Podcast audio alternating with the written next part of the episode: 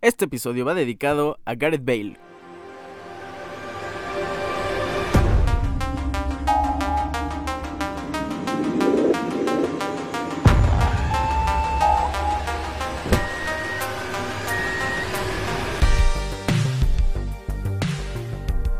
Gareth Bale, el galés galopante, exjugador del Tottenham, exjugador del Real Madrid, ya tiene nuevo club y ya tiene nueva sede, ha cambiado de continente y estaremos comentándolo en breves segundos. ¿Cómo están? Hoy es lunes 27 de junio, un lunes bastante nublado en la Ciudad de México, episodio número 110 de Deportes Ricardo Serán Podcast. Muchísimas gracias por estar aquí y qué episodio tenemos, me encanta el episodio que tenemos el día de hoy, vamos a hablar y vamos a enfocarnos también un poquito más en la Liga MX porque se ha puesto bastante emocionante este fin de semana, también vamos a hablar de un par de transferencias, eh, tanto en Europa como aquí en América la NFL, hablaremos del jugador sorpresa, la división en turno NFC Sur y es semana de carrera GP de Gran Bretaña 2022 en la Fórmula 1. Quédate, entérate de todo. Comenzamos. Iniciamos con el periodo de transferencias. Tenemos tres noticias que comentar, dos en especial muy muy interesantes para nuestra parte del continente, para la MLS y para la Liga MX. Iniciemos en Europa con Taiwo Awoniji, ex jugador del Unión Berlín, que llega al club recién ascendido a la Premier League, Nottingham Forest. Esta es una gran adición para el equipo. Tiene un valor de 20 millones en Transfer Market, pero fue comprado, fue adquirido por Nottingham Forest por 20.5 millones aproximadamente. Cambiamos de continente y vamos a hablar de los detalles de Gareth Bale. Gareth Bale que ya tenía un valor en Transfer Market bastante bajo, a mi parecer 3 millones de euros, llega ex del Real Madrid al LAFC de Carlos Vela, no solo de Carlos Vela, de Giorgio Chiellini gran equipo que va a tener, va a tener estas tres estrellas que uno pensaría que van a ser jugadores franquicia. Lo explico. Eh, la, la, perdón, la MLS se rige un poco con reglas similares a las de la NFL. Tienen un tope salarial. Evidentemente no va a ser lo mismo en cuanto a los jugadores y al nivel de los individuos porque la NFL en ese rubro es la mejor del planeta y no hay eh, liga en todo el hemisferio que pueda igualárseles. Pero en el soccer es muy diferente. Hay jugadores eh, que están a un mundo eh, de distancia de la MLS que juegan en Europa principalmente. Entonces, ¿cómo se rige este sistema y esta liga? Jugadores franquicia. Todos tienen un tope salarial, pero cada equipo tiene derecho a tener tres jugadores franquicias. Eh, vaya, digamos que en el 11 titular o en la plantilla completa. Carlos Vela en el LAFC es uno de ellos. Ahora, el jugador franquicia gana más que el promedio y que el límite de salarios por jugador. Puedes tener un total de tres en la plantilla. Pues ahí les va la gran noticia y el notición que el staff de LAFC hizo y que me parece bastante increíble. Ni Giorgio Cellini ni Gareth Bale van a tener la etiqueta de jugador franquicia. No sé cómo los convencieron de no ganar eh, el máximo en esta liga, siendo de la talla internacional europea. Pues así es, y el AFC puede contratar todavía a un eh, jugador franquicia más. Por ahí está Carlos Vela y otro jugador que ahorita no recuerdo. Pero el AFC todavía puede contratar una estrella más. Gareth Bale, Giorgio Cellini, Carlos Vela, ¿qué equipazo va a traer el LAFC? Gareth Bale llega como agente libre. Vámonos al último fichaje y este fichaje todavía no lo hace oficial el club, pero ya es el secreto peor guardado y a lo mejor cuando estén escuchando esto ya va a ser más que oficial y qué fichajazo. Toto Salvio, jugador argentino, ahora ex de Boca Juniors, llega nada más y nada menos que a los Pumas de la UNAM. Guau, los Pumas que pues hasta ahora nos estamos dando cuenta que sí hay recursos en el equipo y esta temporada van por todo, Dineno, Huerta, eh, ahora Toto Salvio que llega al equipo a reforzarlo, me parece que va podría retrasar ahí eh, Lilini Toto a la media, a lo mejor a Chino Huerta también a la media porque las armas que tiene en ofensiva el Pumas son muy interesantes. A lo mejor les, les hace falta un poco de defensa, si les hace falta un lateral derecho, a lo mejor les hace falta un portero que Gil Alcalá ha demostrado en los videos de entrenamiento de Pumas que está haciendo bien las cosas, pero sí les podría hacer falta un portero de renombre tras la salida de Alfredo Talavera. En fin, la ofensiva de Pumas es muy, muy destacable con la llegada de Toto Salvio. Vámonos a hablar de la Liga MX.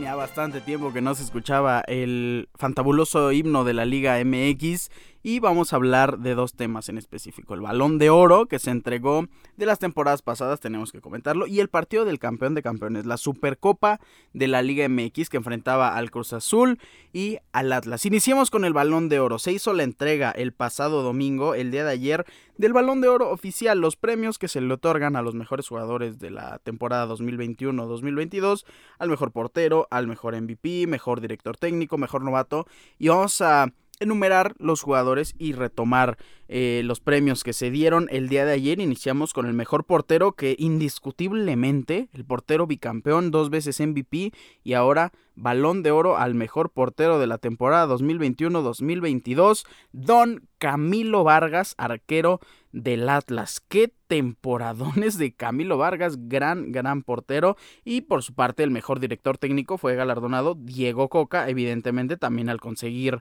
este bicampeonato con los rojinegros del Atlas. Diego Coca sin duda hizo una gestión o está haciendo una gestión impresionante con los rojinegros. El novato del año, un jugador que terminó su equipo en el lugar 14 de la tabla, no clasificó en el último torneo al repechaje, pero Jordan Carrillo fue un jugador que hizo un papel bastante interesante, es el novato del año. El siguiente galardón es para el mejor medio defensivo, que también es del Atlas, Aldo Rocha, el gran capitán de los rojinegros, de los académicos del Atlas, gana este galardón del mejor medio defensivo. El siguiente premio es al mejor delantero y como ha pasado en innumerables ocasiones, sin duda, el que gana es André Pierre Guignac, el delantero de los Tigres. Suma un logro más a su muy, muy destacada carrera en la Liga MX, para muchos el mejor delantero que ha pisado esta liga, yo incluido, la verdad es que lo que ha hecho Guiñac es impresionante. Y seguimos con el siguiente premio, que este me alegra muchísimo, una gran joya, el gol de Juan Escobar. Fue elegido como el mejor gol de la temporada 2021-2022, el golazo de tijera del lado izquierdo que coloca pegado al poste, estuvo bastante increíble. Seguimos con el mejor defensa, el Atlas, el Atlas que se está llevando la noche, eh, Hugo Nervo. Fue de verdad un defensa impenetrable, se lleva el premio al mejor defensa de la temporada, mejor lateral y este, este galardón me alegra bastante y lo estaba comentando hace no mucho tiempo. Eh, Kevin Álvarez es un gran defensa lateral derecho. Kevin Álvarez se afianzó en la lateral de los, de los Tuzos del club Pachuca y es un defensa que me alegra bastante. Yo no soy aficionado al Pachuca, pero sí me encantaría ver un gran nivel en la selección mexicana y si hay jugadores como Kevin Álvarez que pueden apoyar a nuestra selección y que pueden ser titulares indiscutibles, yo feliz y encantado. Creo que Jorge Sánchez, el, la otra opción de lateral derecho para la selección mexicana, se está quedando un poquito corto en comparación con Kevin Álvarez, que bien puede ser y se está ganando su lugar no solo en la convocatoria del Mundial de Qatar, su lugar en el 11 titular de la selección mexicana. Ahora hablemos del mejor medio ofensivo en la Liga MX, el torneo pasado. Julián Quiñones, el jugador que está a préstamo, eh, todavía le pertenece a los Tigres, ya es nombrado o ya fue nombrado como el mejor medio ofensivo con las temporadonas que hizo Julián eh, Quiñones. Creo que es un jugador apto para este premio y es un gran jugador también que el Atlas necesita, necesita comprar permanentemente. El mejor jugador el MVP, el jugador que se lleva todos los aplausos es Camilo Vargas. Así es, portero. Le dan el premio a algún portero. Eso eh, no lo habíamos visto y me parece digno de destacar. Un portero ganando el mejor jugador de la Liga MX. Me alegra muchísimo ver a don Camilo Vargas recibiendo este premio, mejor portero y mejor jugador. Estos fueron los premios del Balón de Oro de la Liga MX. Los premios que se entregaron de la temporada 2021 2022. El campeón de campeones, la Supercopa de la Liga MX enfrentaba al bicampeón Atlas y a mi máquina de la Cruz Azul. Un partido que estuvo bastante interesante. Me parece que Cruz Azul me preocupa todavía estoy un poco preocupado por mi equipo porque no hemos hecho ninguna contratación y se nos, ha, y se nos han ido grandes jugadores como Aldrete, como Pablo Aguilar, a lo mejor eh, jugadores que no tenían la gran relevancia como Otero o como Quick Mendoza, pero al final de cuentas eran jugadores que aportaban poco o mucho lo que aportaban era bien recibido por parte del equipo y estamos un poco limitados. Yo siento la plantilla, claro, no es mala en absoluto, pero siento que todavía deberíamos tener un fichaje por lo menos de cara al siguiente apertura 2022. En fin, El partido se desarrolló muy interesante. El Atlas abre el marcador con gol de Manuel Aguilera, exjugador del América al minuto 41. Y después el nuevo 9 del equipo, Santiago Jiménez, anota gol al minuto 45 más 3 antes de irnos al descanso. Después Ángel Romero, el nuevo 10 del equipo, anota gol al minuto 63. Un buen gol eh, que después Julián Quiñones, el medio ofensivo del año, al minuto 90 más 1. Anota el gol del empate en el Dignity Health Sports Park, un bonito estadio que ya estábamos sintiendo pasos los aficionados del Cruz Azul. 12 remates al arco por parte de la máquina, 10 por parte de los académicos del Atlas, 3, perdón, 12 remates eh, y 10 del Atlas, 3 eh, al arco por parte del Cruz Azul y 4 por parte del Atlas. La posición fue para los académicos un 57% a comparación del Cruz Azul que fue el 43%, 399 pases para el Atlas y 310 pases para el Cruz Azul. ¿Qué pasó después de eso? Tuvimos penales. Y la verdad es que una vez más ya estábamos sintiendo, rayos, vamos a perder. Al final, a lo mejor en los penales no se los da. Pues esta no fue la ocasión.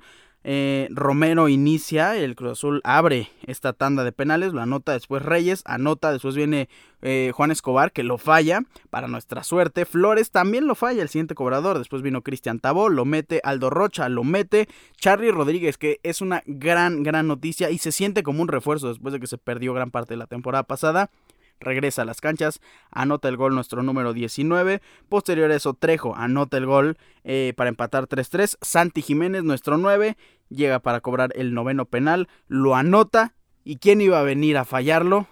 El jugador que le dio la esperanza al Atlas, Julián Quiñones, falla horriblemente el penal, lo vuela, jurado celebra y el Cruz Azul es campeón de campeones. Y ya estando en la Liga MX, inicia este viernes, por fin tenemos el regreso de la Liga MX y el regreso en este programa y les voy a explicar el nuevo formato que vamos a tener para comentar eh, la previa, el post de cada partido de toda la jornada. Vamos a hablar un poco los viernes de los partidos a destacar. Es la previa de toda la semana. El Pachuca que juega los lunes o va a jugar los lunes eh, en la noche, pues evidentemente no va a entrar en ese post del episodio de lunes. Y el lunes vamos a hablar del MVP, el mejor partido y el resumen de la jornada, además de comentar cada lunes cómo va la tabla de goleo en la Liga MX. Es un formato nuevo que me agrada bastante y estoy muy ansioso por comentarlo cada semana de Liga MX. Vámonos a la NFL. Hemos llegado a la sección de NFL. No hay noticias que dar, solo analizar el jugador sorpresa de la división en turno. Ya hablamos de la AFC Sur. Es momento de hablar de la división NFC, la, la conferencia NFC, la división Sur, donde están los Falcons, los Panthers, New Orleans Saints y Tampa Bay Buccaneers. Es una muy interesante división donde en lo personal me gustaría demasiado ver todos los partidos de Falcons y seguir de cerca a este equipo porque me ilusiona bastante tener a Desmond Reader eh, en, el, en, la posición de quarterback, que Marcos Mariota eh, evidentemente va a iniciar como titular. No creo que le dure bastante la emoción, pero quiero ver a Cordarel Patterson, quiero ver a Drake London, quiero ver a Kyle Pitts. Va a estar muy interesante. Y la defensiva de, de Falcons no es mala tampoco. ¿Quién puede ser el jugador sorpresa a la ofensiva? Ya lo comentamos, Desmond Reader el quarterback novato, elegido en este último draft de la NFL, creo que puede tomar las riendas de este equipo. Creo que Marcus Mariota no va a poder hacer lo que la institución quiere. A lo mejor la institución eh, no está tan interesada en ganar el Super Bowl en esta temporada porque saben que evidentemente no es posible. Pero creo que Desmond Reader es un quarterback que tienen que desarrollar y que en lo personal creo que sí tiene que aprender de un quarterback con experiencia. A lo mejor Marcus Mariota no es el mejor ejemplo, pero sí puedo aprender mucho de él. Y a lo mejor mucho de, otros eh, quarterbacks con los que tenga contacto. Pero creo que lo principal va a correr en cuanto Desmond Reader sea el quarterback titular de Atlanta Falcons. Ahí va a estar la gran sorpresa de los Falcons. En la defensiva, un defensivo que me agrada bastante, ya lo han notado. Creo que todos saben que eh, mi college favorito es Clemson. AJ Terrell, cornerback, egresado de Clemson, creo que va a tener un gran año. Tiene buena defensiva Falcons, no es súper impresionante. Claramente no es la mejor de la liga, pero creo, que tiene buenos jugadores. Casey Hayward, que es un cornerback impresionante, le va a enseñar demasiado a AJ Terrell y va a ser el cornerback 1, Casey Hayward, el que se va a llevar las marcas con los eh, receptores más peligrosos de la liga. Y AJ Terrell va a tener camino libre para poder tener un gran gran, una gran temporada en este año 2022. Seguimos con las Panteras de Carolina. Un jugador muy menospreciado, me parece muy bueno, me parece muy alto, me parece muy fuerte y creo que deberían de aprovecharlo muchísimo más. Creo que este año va a pasar. No creo que Matt Corral sea el quarterback titular de las Panteras. Sí creo que eh, Sam Darnold es mejor, van viéndonos al otro eh, equipo, eh, que Desmond Reader y que Marcos Mariota. Sam Darnold puede hacer mejor las cosas y por ahí Matt Corral sí va a estar en la banca dedicándose solamente a aprender de este joven quarterback Sam Darnold. Y creo que aquí radica el gran problema de las Panteras de Carolina. Sí, le van a dar muchísima bola a Christian McCaffrey, tanta que a lo mejor se lastima como la temporada pasada. Y si no, pues va a llegar el momento en el que se vuelva predecible. Y sí, para Fantasy va a ser impresionante. Para los puntos personales de McCaffrey también va a ser muy bueno. Pero para las aspiraciones del equipo, no tanto. Y aquí es donde entra Terrence Marshall Jr. Receptor Creo que Robbie Anderson no está haciendo muy muy bien las cosas y Terrence Marshall, repito, es un receptor alto y fuerte que en esta liga yo los valoro demasiado. Creo que los valoro más que los receptores eh, super velocistas como Tyreek Hill. Ojo, no estoy diciendo que a lo mejor eh, Terrence Marshall es mejor que Tyreek Hill. Claro que no. Ni que Jalen Waddle yéndonos al, al caso de los Dolphins. Pero sí es un receptor que le puede dar mucha seguridad y más a los quarterbacks que todavía no están y no se sienten completamente confiados. Es un receptor possession, un receptor que puede hacer muy bien las cosas y creo que lo deberían de usar más en esta temporada. Terrace Marshall Jr. A la defensiva, Gran defensiva de las Panteras de Carolina cuando, y lo dijimos en episodios pasados, cuando tienes una línea defensiva poderosa, dos defensive ends y dos defensive tackles, pueden presionar con cuatro jugadores al quarterback y lo van a hacer rapidísimo y lo van a hacer con mucha fuerza, con mucha autoridad. Esto da paso a que los linebackers, a los corners o los safeties tengan un trabajo más libre, no tengan que cubrir a los receptores, a los tight por demasiado tiempo donde se les pueden escapar y cuando la línea defensiva presiona al quarterback, los quarterbacks se ponen muy nerviosos y pueden hacer pases de pánico, de nervios y aquí es donde vienen las intercepciones y creo que aquí es donde viene una temporada gigantesca para Jeremy Chin, el safety de las Panteras de Carolina. Es un jugador que me gusta muchísimo. Ya tuvo una buena temporada. Jeremy Chin es considerado de los mejores safeties, pero creo que esta temporada se va a catapultar al top 10 de los mejores safeties de toda la NFL. Ojito con Jeremy Chin. Seguimos con los Santos, los Santos de Nueva Orleans quién es el jugador y vámonos igualito que las Panteras, tienen una similitud increíble. Tienen buena defensiva, tienen buena ofensiva donde creo que el quarterback tiene que confiar más en buenos receptores. Michael Thomas, el receptor 1 en el papel de New Orleans Saints, puede ser un, una gran arma, muy muy buena arma pero se lastimó toda la temporada pasada. En lo personal, hablando otra vez de fantasy, me dolió bastante cómo se comentaba que Michael Thomas podría regresar en la semana 5 de la NFL. Yo lo tomé en mi equipo, en mi liga principal, lo esperé, lo esperé, lo esperé. Después se dijo que regresaba hasta la semana 10, lo esperé. Y después dijo que ya no iba a regresar en toda la temporada. Michael Thomas tiene por ahí problemas con los tobillos. Y eso no es bueno para un receptor que tiene que estar haciendo muchísimas rutas. Pero al parecer, y tras un año completo de descanso, podría ser el año en el que regrese uno de los mejores receptores en la historia de los New Orleans Saints. ¿Quién podría ser la sorpresa con o sin Michael Thomas? Y mejor sin Michael Thomas. Jarvis Landry un gran receptor. Eh, ahora regresa al equipo de New Orleans. New Orleans que se ha mantenido con receptores eh, ya de gran edad, pero con muy buena reputación. Y esto pues sí ha mantenido a flote eh, el cuerpo de receptores de los New Orleans Saints. Jarvis Landry puede ser muy bien la sorpresa. Chris Olave también va a tener una buena temporada porque James Winston, el quarterback titular de New Orleans Saints, lanza y lanza bastante. Jarvis Landry la sorpresa de los Santos. Y en la defensiva de New Orleans Saints, híjole, creo que la sorpresa va a ser que va a tener un papel bastante, bastante importante.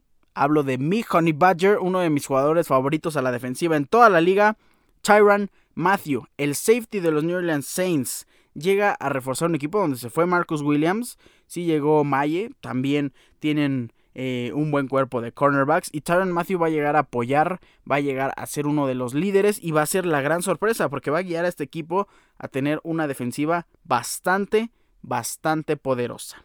Cerramos esta sección de la NFL con los Tampa Bay Buccaneers, equipo liderado por Tom Brady, que para sorpresa de muchos, valga la redundancia, la sorpresa no va a ser un receptor, que es lo que esperamos. A lo mejor Russell Gage tiene buena temporada, lo dudo bastante. Chris Godwin, Mike Evans, que vaya, ellos no tienen que ser sorpresa. Creo que ellos ya tienen una obligación de tener una gran temporada de la mano del mejor quarterback de toda la historia. Ahora, ¿quién va a ser la sorpresa? Leonard Fournette. Y Tom Brady aprovecha bastante a sus corredores. Pero ahora, Leonard Fournette es el único corredor que considero es eh, decente, que tiene un gran nivel para liderar este backfield. ¿Por qué? Porque se fue Rojo, se fue Ronald Jones. Y ahora se queda el backfield completo. Que Bong es el, tercer eh, corredor, ni siquiera el segundo. Y Leonard Fournette se queda solo, solo en ese backfield. Ojito también para el fantasy porque va a ser un muy, muy buen pick. Pero Leonard Fournette va a ser un gran corredor y pieza vital para Tampa Bay Buccaneers. A la defensiva. Tampa Bay a la defensiva tiene gigantescos jugadores. Wow, la línea media, los linebackers tienen a Devin White, a Lavonte Williams, a Shaquille Barrett. Y esos tres linebackers, de ahí uno va a ser la gran sorpresa. Y la gran sorpresa es que va a ser de los mejores en toda la liga en su posición. Hablamos de Devin White, linebacker egresado de la Universidad de LSU. Tiene un gran nivel, gran velocidad, es muy muy rápido Devin White y también golpea muy fuerte. Eh, la línea defensiva de Tampa Bay Buccaneers, comandada por Vita Bea, va a hacer lo suyo, va a ejercer presión y Devin White, como ya lo ha demostrado, va a tener una gran temporada. Pero ahora la sorpresa es que vamos a ver un Devin White intratable, siendo de los mejores linebackers en toda, toda la NFL. Vámonos a la Fórmula 1.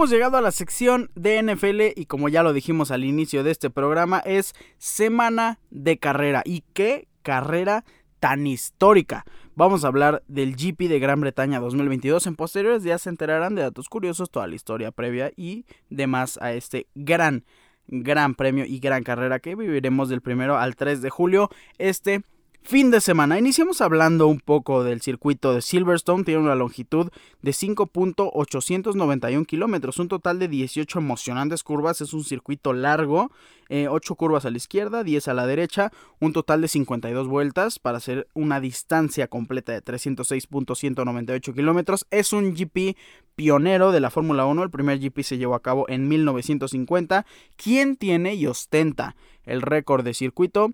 Max Verstappen, el actual campeón, 1 minuto 27.097. Es una increíble vuelta. Eh, el año pasado, de hecho, vimos una gran carrera donde la pole position la tuvo eh, precisamente Max, pero el ganador fue Lewis Hamilton.